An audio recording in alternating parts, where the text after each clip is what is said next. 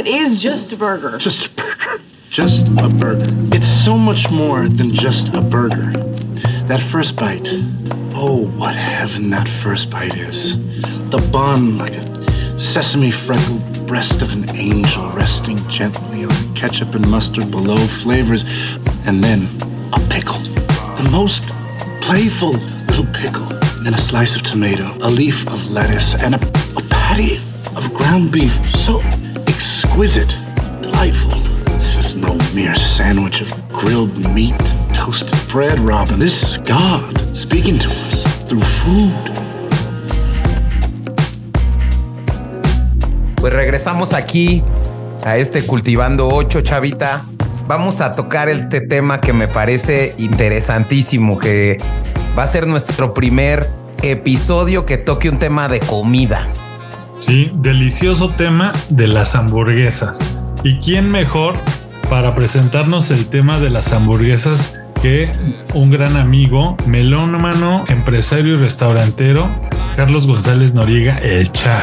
Nuestro Hola, queridísimo Chaburger. ¿Cómo Chaburger. estamos, James? Chava, qué gusto estar aquí. Gracias por la invitación, qué honor. No, el honor es nuestro. Sí, la verdad es que ya teníamos pensado es esta parte del episodio, queríamos este tema como gastronómico del cultivando y qué mejor que tú como Y invitado quizá te de hoy. ocupemos para temas próximos, si, si es que te gusta tanto la comida y nos das algunas recomendaciones. Estamos ahí cerrando la contratación. cerrando contratación. Vámonos.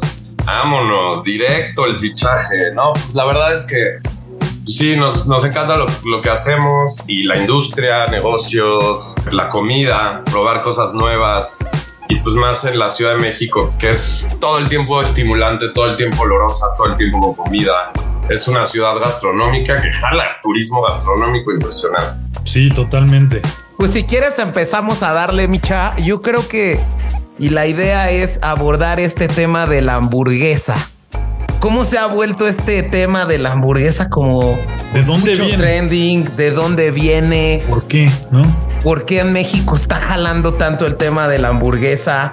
Tú que eres un empresario eh, específicamente en el tema de hamburguesas, ¿cómo surge todo esto? Bueno, pues yo creo que la, la- en México, teniendo tanta comida, no, no teníamos tanta especialidad en hamburguesas hasta hace poco. Ujú. Y pues es un platillo mundial. Yo creo que la moda es mundial, internacional y es. Pues es un alimento de los más populares del mundo, ¿no? O sea, yo creo que pizza, hamburguesa, tacos, básicamente es pues algo básico que todo mundo le gusta, que nadie rechaza y que son exquisitas, ¿no? Es un- son como un plati- son platillos muy nobles y muy de- para todos paladares. Exacto. Y justo lo que le platicaba Chava antes de entrar es que veíamos que el origen de la hamburguesa es medio incierto. Hay varias, hay algunas teorías. Algunos dicen que viene de Alemania, en Hamburgo, que por eso se llama hamburguesa, pero hay otras teorías que, que dicen que se originó en Estados Unidos. A ver, Al final- déjenme como platicarles lo que yo estudié. Yo tengo una ver. mini teoría después de leer todos estos textos. Lo que acabé recopilando es que en algún momento en Estados Unidos se hicieron muy famosos unos filetes o steaks en, en- en inglés que se les llamaban los hamburger steaks o los steaks o los filetes de Hamburgo. Se hicieron tan famosos que alguien intentó llevarlos como a la clase trabajadora que estaba en un boom en ese entonces eh, a finales de los 1800 y tomaron los cortes restantes de estos steaks que eran unos steaks finos muy ricos y utilizaron una máquina de molino y, y hacían unas meatballs que dicen que es como las abuelitas de la hamburguesa. Y para hacerlo más fácil de cocinar, tomaban estas bolas de, de carne y las aplanaban, lo que facilitaba su cocción. Y como se las vendían a la gente que trabajaba en las fábricas y no tenían cubiertos, tomaron un pan lo pusieron este steak o este, te- digamos, esta, Esta esta meatball. pieza de carne en- entre dos panes y de ahí nace la hamburguesa que al principio eran sándwiches de steak de Hamburgo o, o- o de filete de Hamburgo, hamburger steak sandwich y se hicieron tan populares y, y pues era una comida tan rápida de pedir que en lugar de pedirlos como el sándwich de steak de Hamburgo, decían give me a hamburger, no a steak hamburger. Y en algún momento se fue deformando hasta burger solamente. Esa es como la historia que tomé, este, Cha. ¿Qué piensas Yo, de yo creo que es muy real. Si te vas al origen de muchos alimentos, todo es por conveniencia, por, por, por prisa, por de alguna manera como esta vorágine de la revolución industrial donde pues la gente no tenía cubiertos en muchos aspectos y de pronto pues llegan es increíble, ¿no? Entre panes, entre tortillas, que son vehículos, la tortilla puede ser un cubierto, puede ser un plato, se usa de Sí. muchas maneras. Es maravilloso verlo, por ejemplo, en, en una obra, en una construcción, cómo lo usan y cómo, cómo realmente el, el alimento también es vehículo, ¿no? Y cómo no es necesario un cubierto para muchos alimentos, que creo que eso también lo hace muy popular, ¿no? Claro, claro. Lo que yo sí vi y analicé, y creo que platicaba con Chava que sí tiene una, una cierta parte de historia, es que dicen que la primera cadena de hamburgueserías del mundo es eh, la White Castle, eh, fundada en Wichita, Kansas en 1921. Eso sí lo vi que, que- que- que es la primera, digamos, cadena de fast food de las burgers. Yo creo que es muy cierto, la verdad no tengo el dato, pero White Castle es de los de antaño más queridos en Estados Unidos y creo que sí se la debemos a los gringos, sin, sin temor a darles la, el crédito, porque son lo han hecho muy bien. Digo, en general, yo también creo que son los que mejor hamburguesas hacen con toda modestia y los que nos enseñaron y nos pasaron el gusto por ellas. Recuerdo pues el primer McDonald's y las filas que representó y lo que era para México, ¿no? Y era, fue todo un hito en la Ciudad de México el McDonald's. No, Sí. y es y es una realidad y lo platicábamos en el episodio anterior de Cultivando, que incluso es una referencia para la inflación. O sea, esta, este índice Big Mac, Ah, este Lisa. índice Big Mac es tan famoso que tú te puedes, eh, eh, digo, hay mucha gente y, y claro que los que estamos aquí lo hicimos en alguna ocasión, ¿no? Pues veías los precios y cuán caro estaba un país por el precio de la Big Mac y de la Coca-Cola. 100%. Es maravilloso que, que, que, tenga esos alcances una- un producto alimenticio. Oye, Y eso también te da a notar lo internacional que es y definitivamente pues que le da cabida a una de las empresas de alimentos más grandes del mundo como es McDonald's, ¿no? Oye, Cha, y por ejemplo, tú que eres conocedor del- de, de la hamburguesa, la receta ya está hecha, siempre es como pan, carne, generalmente queso, pero ¿qué es lo que hace una buena hamburguesa? ¿Qué es lo que te hace destacar cuando tú preparas una hamburguesa para, digamos, para tus clientes? Que, Yo creo que hay muchas claves y pues, digo, como en cualquier alimento, la importancia está en el producto definitivamente. La calidad del- de los productos que usas. Cabe Nosotros- señalar para todos los oyentes que Cha es el CEO de el restaurante La Burguesa que está en la colonia Roma, ¿verdad, mi Cha? Sí, cómo no. Em, pues abrimos la burguesa hace 10 años ya. Cumplimos recién los 10 años en agosto de este año. Y ha sido toda una experiencia. Y en efecto, pues la abrimos muy orgánicamente, casi familiar. Mi hermano y yo con un chef. Ujú.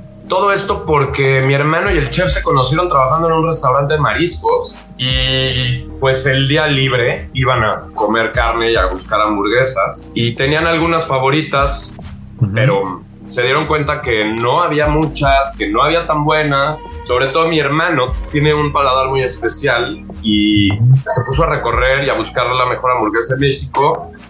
En ese momento le encantaba la de Chili's. De pronto Chili's es adquirido por Alsea, cambian todos los procesos y los productos y le cambiaron el sabor totalmente a- para mal. Más industrial, claro. Exactamente. Lo cambiaron para mal y pues de pronto fue, oye, no hay una hamburguesa que me guste, hay que hacernos hamburguesas. Entre ellos, para cuando salieron del, del restaurante de mariscos, ya teníamos como el, ya teníamos el plan y el- las ganas de hacerlo. Fuimos, vimos que no había muchos restaurantes de hamburguesas y los lanzamos.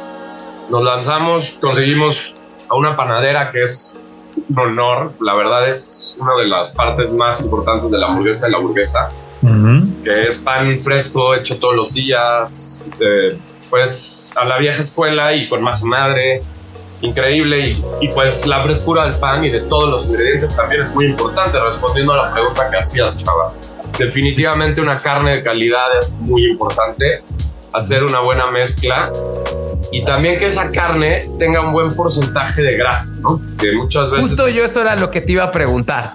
El porcentaje de grasa en una hamburguesa es vital, ¿no, Micha? Definitivamente. Y también quedar bien con, con todos los paladares, llegar a un intermedio donde...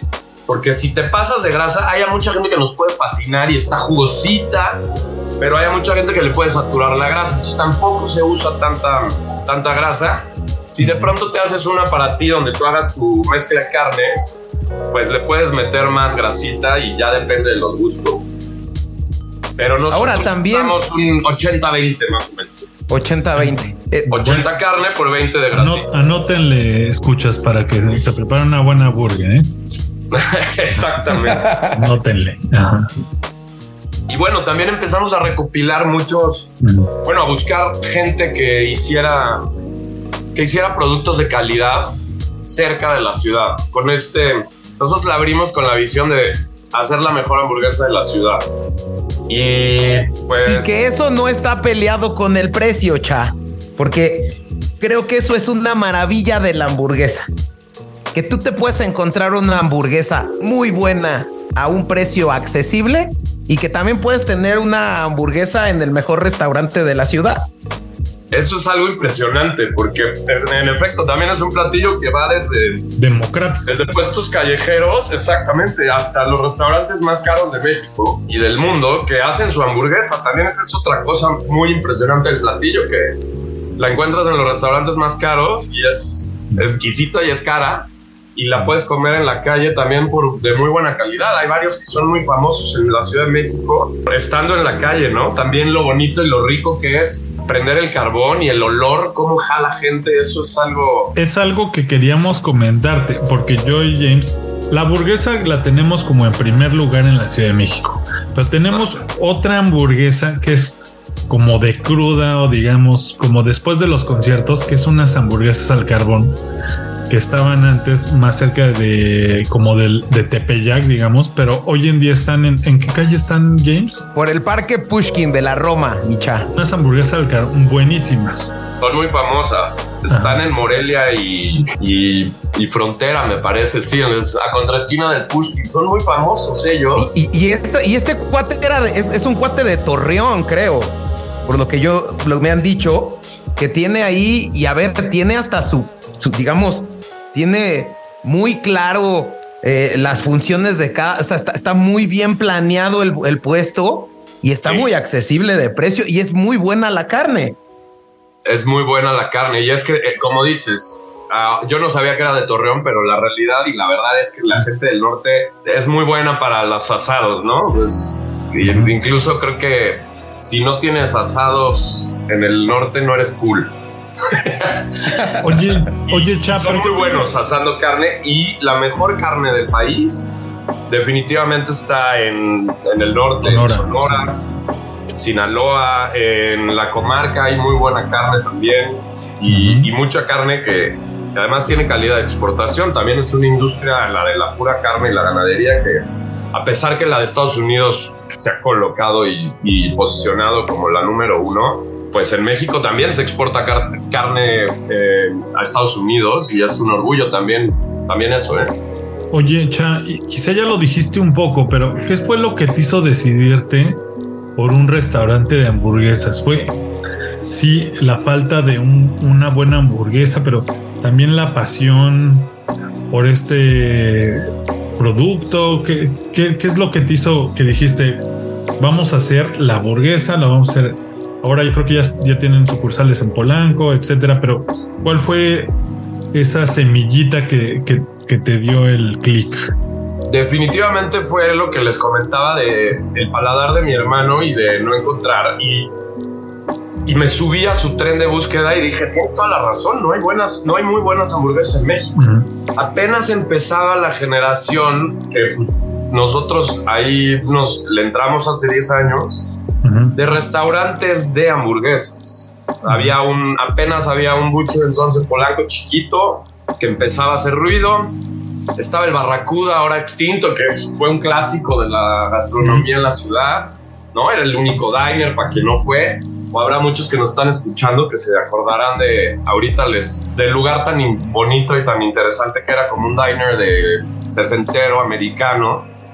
Y ellos también estaban. Había uno también, había muy pocos. Había otro en, en Avenida Amsterdam que a la fecha sigue, que se llama Kitchen Six. ah, yo llegué a ir a ese, yo llegué a ir a ese, claro. Sí, sí, sí.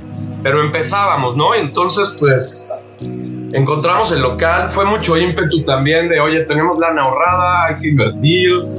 Eh, se juntó un poco que mi hermano y el chef salieron de la marisquería, yo salí de una casa de bolsa y pues se dio la oportunidad y nos lanzamos, ¿no? También como de pronto se da cualquier business de tienes una idea, una pasión y te va saliendo, empezamos a hacer, a hacer pruebas de menú y a decir, oye, pues venga, vamos a abrir uno nosotros. Y fue todo una odisea y una sorpresa también abrir un restaurante desde cero sin saber, viniendo de otra, de otra industria diferente. Yo tenía 26 años cuando lo abrió, mi hermano me lleva 3 años. Fuimos buscando proveedores de muy buena calidad y la verdad es que también es parte del éxito son ellos. Definitivamente un buen chef que las ensambló. Mi hermano y yo sin ser chefs de profesión, pero somos muy glotones, nos encanta la comida y tratamos de conjuntar el tipo de ingredientes y de aderezos y las, los procesos y las formas que nos gustan para lograr una gran hamburguesa. Por ejemplo, si yo soy alguien que va a conocer la hamburguesa, ¿qué se va a encontrar en la hamburguesa? Por cierto, para, para comentarle un poco más a nuestros escuchas, ¿qué es lo que diferencia a la hamburguesa? justamente es la calidad de los ingredientes, la, la relación precio-calidad, que bueno, ahorita con la inflación tuvimos que alzar precios igual que todo el mundo. Todo horrible, sí. Todo mundo y en, hay, cosas, hay varios cambios en precios, ¿no? Pero siempre tratamos de ser un lugar que diera buena relación precio-calidad. ¿Qué se van a encontrar? Pues un lugar cómodo, casualón, eh, con una onda tal vez... ¿Manda? Inventivo, esto del, del, pan de muerto en una hamburguesa, digo, quizá no soy tan conocedor, pero la primera vez que yo vi un, una hamburguesa con onda pan de muerto fue en la hamburguesa. Sí, sí, pues le siempre con, con un afán de proponer cosas nuevas, de darle la vuelta, pues la, la panadera es muy creativa y, y, hace nueve años, ocho, que se le ocurrió hacer la, el tema del pan de muerto acaba de aclarar que es salado, porque luego mucha gente se, se sorprende para mal, otros para bien, creyendo que es dulce. Y, la verdad fue una gran sorpresa y fue un fenómeno mediático sin darnos cuenta, nada más con el hecho de hacerlo. Y le encantó a la ciudad al nivel que pues todos los colegas empezaron a repetirla en sus restaurantes y en otros negocios. Y igual, pues pan salado con... Ahorita de hecho es la última semana que van a estar disponibles y ahora también sacamos un pan para el mes de Pride que tiene ajonjolí de colores. Claro, lo vi. De pronto le tatuamos en, el amor y la amistad, le hacemos un sellito de, de, un corazón. En fin, hemos jugado mucho con esas variables de pan. En fin, una vez en un evento que se hizo alrededor de la grana cochinilla a nivel ciudad, también hicimos un pan rojo con grana cochinilla que quedó muy fenomenal y estuvo muy interesante, la verdad. Esto es, pues sí, es, es con el hecho de jugar. ¿Y qué más se va a encontrar la gente en la hamburguesa? Pues también unas recetas, ¿no? La hamburguesa clásica que es queso tocino, lechuga, jitomate y un buen patty de carne. Y tenemos otras seis distintas. Tenemos dos de cordero, que son muy populares. Una con blue cheese, arugula, de cebolla. Mi favorita, la azul. Perdón que te interrumpa. Esa es muy original, sí. Ah. Es una gran receta, también es de mis favoritas. Tenemos de camarón, una espectacular con camarones. Que ahora, que ahora que fui la vi ya en el menú. Antes era para los conocedores de la burguesa. Sí, la lanzamos así también para jugar como un secreto a voces. Empezamos a hacer las pruebas, de repente la empezó a probar gente, la subía pero no estaba en el menú. Entonces fue muy entretenido ver cómo, cómo se creaba este misterio y esta demanda por ella hasta que sí llegó el momento en el que tuvimos que meterla al menú, pero fue muy divertido el secreto a voces de, pues sí, también jugando la verdad, el inicio de las redes sociales. Te voy a decir una cosa, a mí me encanta el concepto. Desde que, desde verdad, eh, eh, desde que fui la primera vez, eh, me encantó. O sea, yo tengo tres hamburguesas que a mí me parecen las mejores de la Ciudad de México. Y genuinamente están en los tres sectores, digamos, en tres sectores diferentes, ¿no? La primera es la que te digo, que, decíamos eh, Chavita, que está en el Parque Pushkin. Eh, no, no están en orden, pero eh, digamos, esas son las mis tres favoritas, ¿no? La tuya, ¿no? A mí también me gusta mucho la de queso azul, me encanta, pero la tío Sam no tiene, no tiene nombre, ¿no? Me decías tú que en ventas creo que es la más vendida la tío Sam, ¿no? Claro, pues es la hamburguesa clásica. Y la tercera, ¿no? Que me parece que es una gran hamburguesa, es la del restaurante Palmen, el presidente intercontinental. Digo, la variación de precio es absoluta, digamos.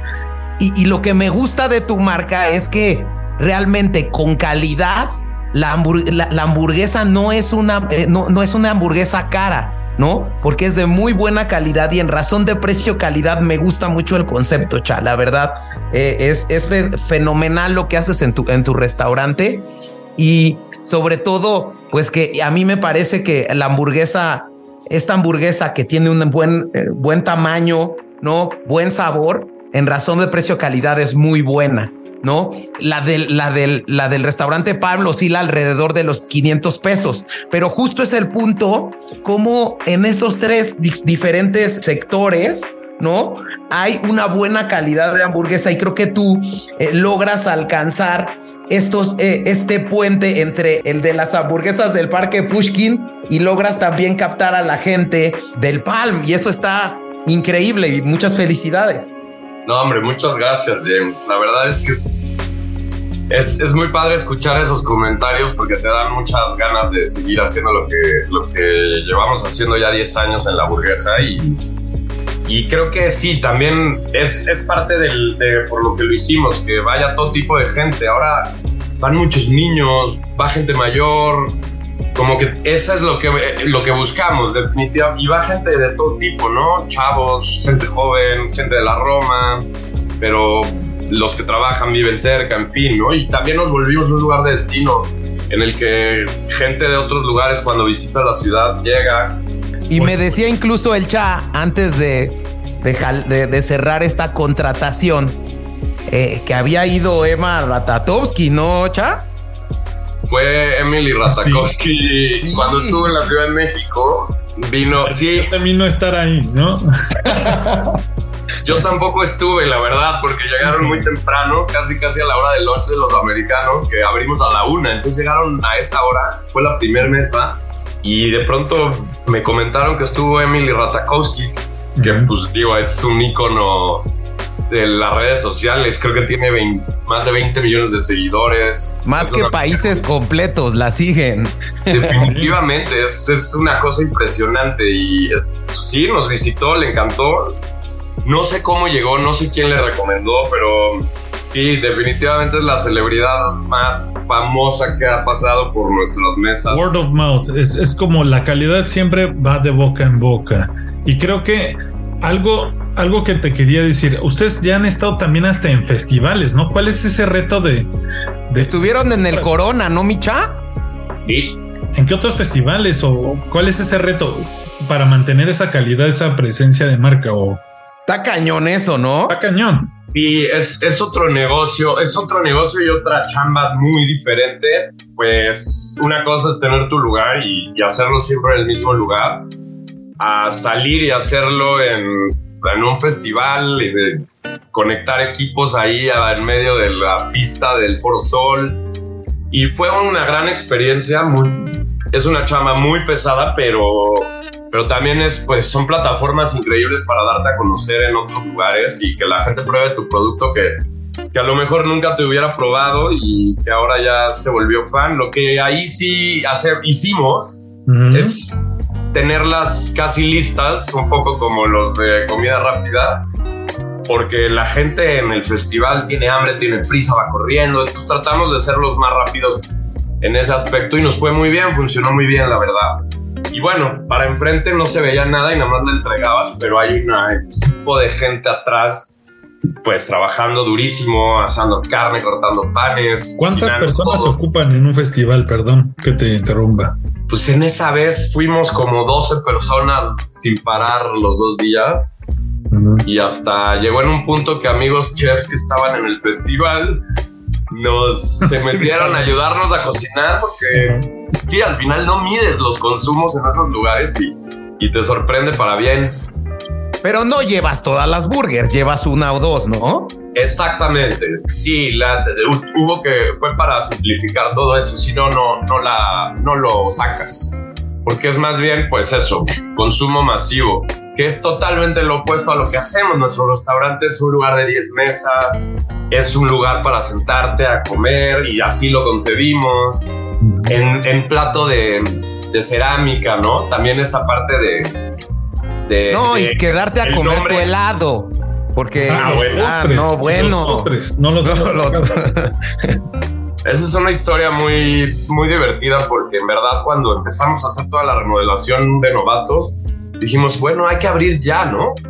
Y abrimos y el primer cliente nos dijo, ¿y de postre qué hay? Y no abrimos sin postres. Tenemos este dulcecito de ¿no? no, no, bueno, una paleta de ahí de la tiendita de al lado, pero no, pues a raíz de eso fue como de no, pues tenemos que tener postres. Y mi hermano se fue a tomar cursos con una chef heladera que es una de eminencia en México y aprendió mi hermano a hacer helado. Y esta chef tenía 90 recetas de helado. Entonces él se, se dispuso a no copiarle ninguna receta y a crear las suyas. Y Algunos sabores que son fenomenales de ahí es el del helado de gansito, ¿no? Y, probé también el de pan de muerto. Sí, ya no me tocó. Es que solo es de temporada. Normalmente tenemos el de gansito, el de cajeta con galletas María y algunos extras de temporada. De pronto tenemos uno de waffle con miel de maple y tocino, el de pan de muerto ahorita en, temporada de muertos y de pronto uno de avellana, en fin, ahí mi hermano se da cuerda con la creatividad. Hemos sacado esos sabores y lo, lo que es muy particular de los helados de la hamburguesa es que son no son totalmente molidos. Te encuentras pedazos de gansito. El de cajeta con galletas te encuentras pedazos de galleta. Había deep fried Oreos también, ¿no? O me acuerdo. No, eso era en otro lugar, yo creo. ok, perdón. Una vez lo hicimos por deporte, que no sé si te tocó, estábamos haciendo pruebas, fuimos a comprar unas, las, les hicimos un empanizado ahí con chocolate en polvo y las echamos a la freidora pero esas no se quedaron en el. Porque, porque Chavita era un asiduo consumidor eh, de la hamburguesa cuando estaba aquí en México, ¿verdad, Es lo que más extraño de una de las tres cosas que extraño más de México: los mariscos, las hamburguesas de la hamburguesa y los tlacoyos de la calle, de, de mi calle, muy cerca ahí en la San Miguel Chapultepec. ¿Cómo las extraño, señora? No me acuerdo cómo se llamaba, pero la señora que está ahí al lado de Juanacatlán, le mando todos mis saludos y es que Y esa es la última parte de esta plática, Micha. Sí. La riqueza cultural y culinaria que tiene la Ciudad de México, ¿no? Es una cosa impresionante, justo eso, ¿no? lo que nos genera eh, la comida en las calles, pero en restaurantes, pero es una universalidad impresionante lo que encontramos en México de todo tipo, de todos los precios. Y al final, en, la mayoría de los lugares comes muy bien, ¿no? Sí, México es un estilo, como dices, culinario. Y que cada una de sus cocinas tiene algo especial, ¿no? No, definitivamente. Tiene, tiene, tiene mucha historia la comida mexicana. Tiene, es muy sana, aunque no lo creamos. Es muy condimentada. Pues es, es una de las cuatro comidas patrimonio cultural de la humanidad. Dentro de la que está la francesa, que es la base de, de, muchas cosas en, las, en la cocina. Está la japonesa definitivamente, con la devoción y el, los protocolos, cómo hacen las cosas maravilloso y la frescura es, siempre son un ejemplo. Luego engloban la mediterránea, que también es, ha sido punta de lanza para muchos, muchos alimentos, muchos restaurantes, ¿no? Comida italiana, griega, turca, todo el Mediterráneo es muy rico en cultura y en alimentación. Y la mexicana es, la, es una de las cuatro, que, que sí es maravilloso en cómo puedes comer en toda la ciudad, en todo el país, cómo cambia y lo bien que, lo bueno que está. Sí, como dices, es, Chavita es un, turista, es un destino turístico de comida. O sea, la gente hace viajes para venir a comer a México y eso que no estamos en, todavía en, en, Michelin y en estas guías que le dan mucha proyección a... No tardan, no tardan. Está muy buena. Yo creo que le ha faltado ahí a, los, a los críticos Michelin caer a la burguesa, ¿eh? No, no, no, no, no, no creo, pero hay muy buenos restaurantes en México que sí, que podrían estar y sin duda, no tengo duda de que pronto, pronto van a estarlo porque, porque México está de moda y, definitivamente una de las razones es la, comida. Si, si me dijeras, Cha, por ejemplo, en la Ciudad de México, ¿cuál es tu top 5 de restaurantes? Justo, eso es lo que voy a decir.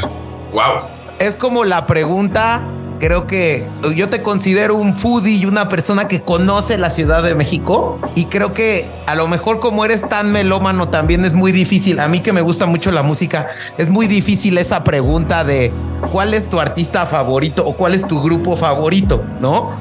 Eh, pero si tú llegara a un extranjero que no conoce México o, que, o alguien que viene a conocer la Ciudad de México, ¿qué cinco restaurantes le recomendarías ir?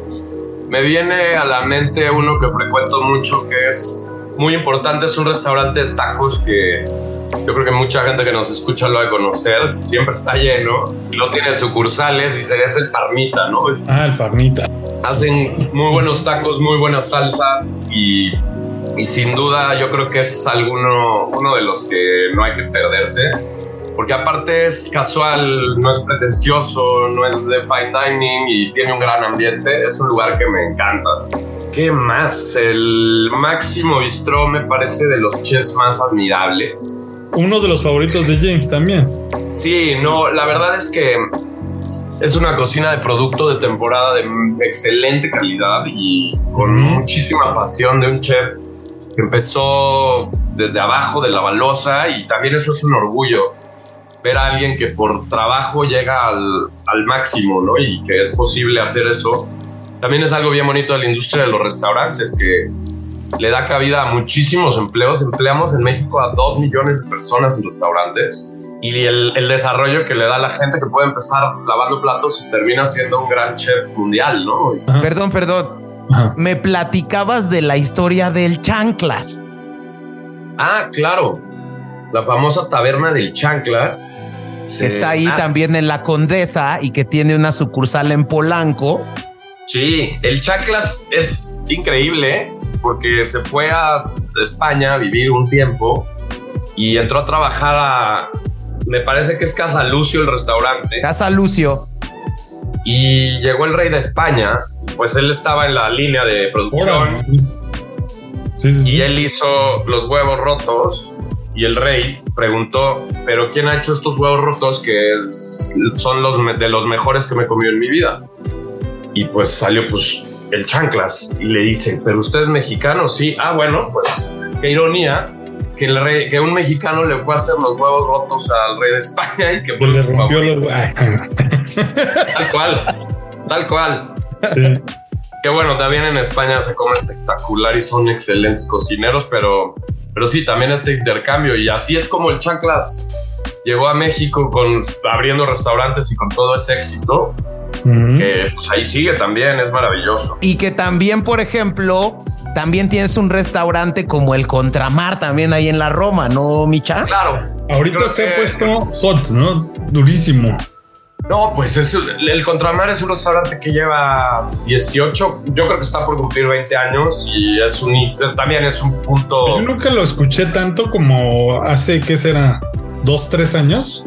No, y sobre todo hace un mes que vino Dua Lipa y comió en ese lugar. Creo que eso le, le, dio mucho, mucho, mucha vista de la gente que no lo conocía, pero lleva ahí muchos años y siempre está lleno y tiene, al, tiene alimentos de excelente calidad, fresquísimos, un servicio de primera y bueno, sí es eh, la fundadora y chef de lugares. Es alguien muy admirable, muy trabajadora y que que ya es un icono a nivel internacional también, ya sale en programas de, de Top Chef, Master Chef, este, tiene documentales en Netflix.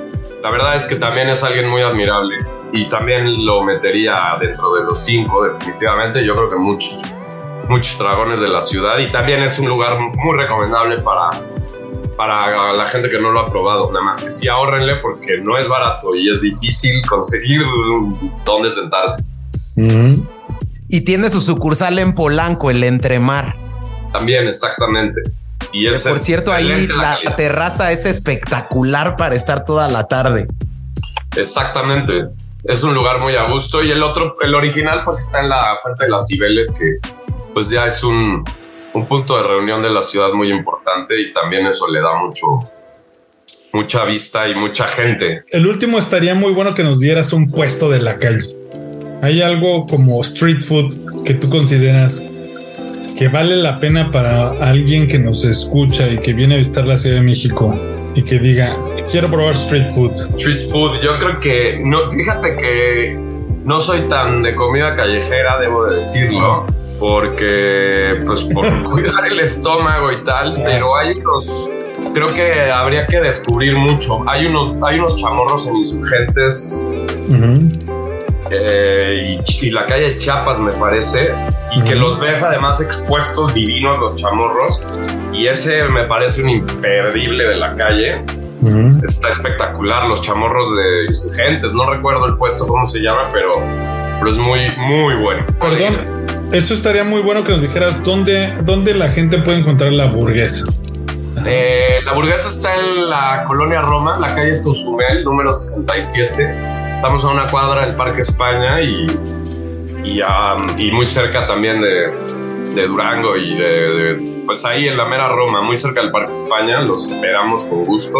Síganos en Instagram, La Burguesa México, para que les para que vean unas fotitos y se les antoje más. Y cáiganle a probar helados, malteadas con los helados, una buena burger, papas. Porque también eh, eh, tiene una historia, una parte triste en la historia de la burguesa, que fue la burguesa que perdieron en Polanco en, eh, con el tema de la pandemia. Me platicabas, Micha. Ah, sí, pues teníamos una sucursal en Polanco y desgraciadamente tenía muy poco de haber abierto. Estamos con todas las ganas. Y la pandemia fue de, fue de los de los casualties de la pandemia.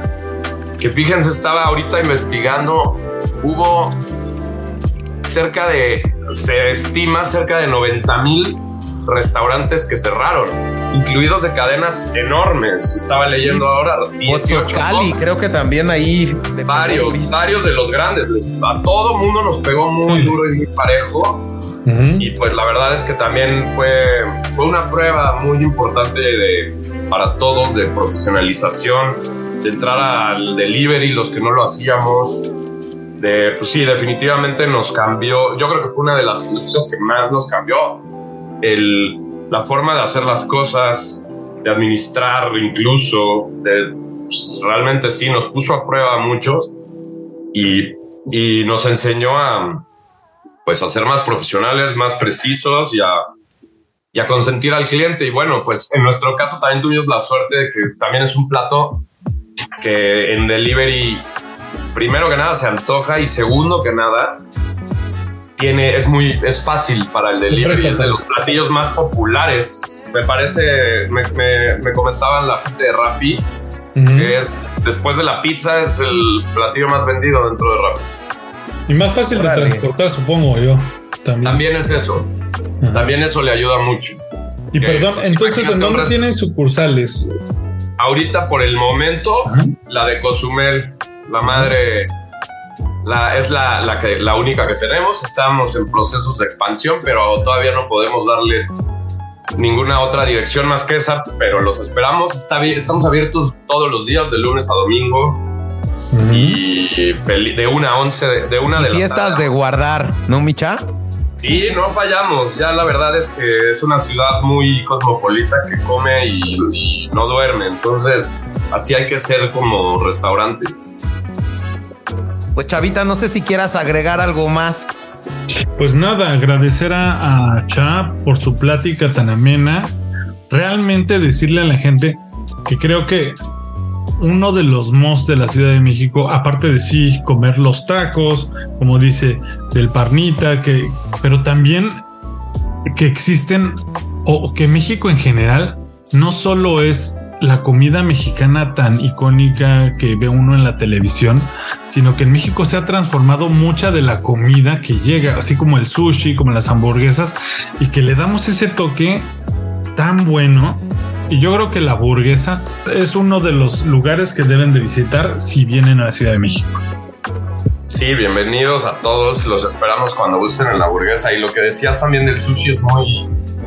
Muchos extranjeros que han ido a comer a la burguesa me han dicho que quedan sorprendidos de la calidad de, de, sushi y en general de comida japonesa que tenemos en la Ciudad de México. Y es que sí somos un país de cocineros. Lo mismo digo, Bourdain lo, lo valoraba mucho, ¿no? El, lo, lo, lo, buen sazón que hay en, que tenemos todos es algo heredado de, de, nuestra, de nuestras abuelas, de nuestra cultura, de estamos acostumbrados a cocinar y, lo hacemos muy bien y lo hace mucha gente bien. Es maravilloso en Estados Unidos, pues también somos los mexicanos, nuestros paisanos increíbles, chambeadorcísimos allá que se han vuelto la, el soporte de la industria restaurantera en Estados Unidos y es muy admirable. Oye, Chapus, muchísimas gracias. Yo la verdad es que, como te digo, yo siento gran admiración por ti. El concepto que tienen es buenísimo. Los felicito por sus 10 años, ¿no? Porque aparte de esos 10 años, la burguesa sigue siendo la misma burguesa desde hace un año que hace 10 años que fui hasta al eh, antier que te fui a ver para eh, cerrar esta contratación que ojalá podamos tener nuevamente en otro episodio del Cultivando Ideotas. De foodies o de algo. Con mucho gusto, con mucho gusto podemos partir a, a varias este, ideas, ideotas grandes de que sean cool no, me platicabas. Me, platicabas que, que, y, de hecho quería invitarte a platicar del Burning Man, que tú eres uno de los grandes asistentes a ese festival. Un especial del Burning Man, que hablemos de festivales y que nos, nos nutras con, con el Burning Man, la experiencia. Con mucho gusto, con mucho gusto. También estuvimos por allá cocinando y... y ah, también fue la burguesa. No, fui yo ah. personalmente a, trabajar, pero sí en, igual en, el, en una cocina y en un a servir comida y, tragos y es, es, una gran experiencia. Es un, Ahí está el nivel, gente que escucha este, este podcast que he llegado a un lugar tan conocido internacionalmente para que sepan lo y valoren la, la calidad top de la burguesa. Ah, hombre, muchas gracias. No, con todo el gusto, este. Oye, Chay, vente a platicar del Burning Man, ¿cómo ves? Claro, con gusto. Y con mucho gusto. Pues como para concluir esta parte del cultivando idiotas, siempre le decimos a nuestros ideólogos eh, eh, que propongan la rola la, con la que cerramos la sección. Entonces, no sé si tú nos puedas, tú que eres un melómano, este, y que de hecho nos hemos encontrado en varios conciertos. Pues dime como qué rolita te gusta para que cerremos esta parte. Híjole, qué difícil, pero mm, últimamente estoy escuchando varias canciones increíbles. Me viene mucho a la mente un rolón de rap del gran Notorious B.I.G. que se llama I Love the Dough, que tiene un ritmazo y probablemente le caiga rico a todo el mundo escucharla. Se las dedicamos. Pues bueno, nos quedamos con tu recomendación, Cha, nos, y nos quedamos con esta rola que se llama I Love the Dog de Notorious Big. Muchas gracias, mi Burger. Un placer, gracias a ustedes, qué honor. Un abrazo. Nos vemos al ratito. Claro, lo esperamos en la burguesa. Adiós. Regresamos.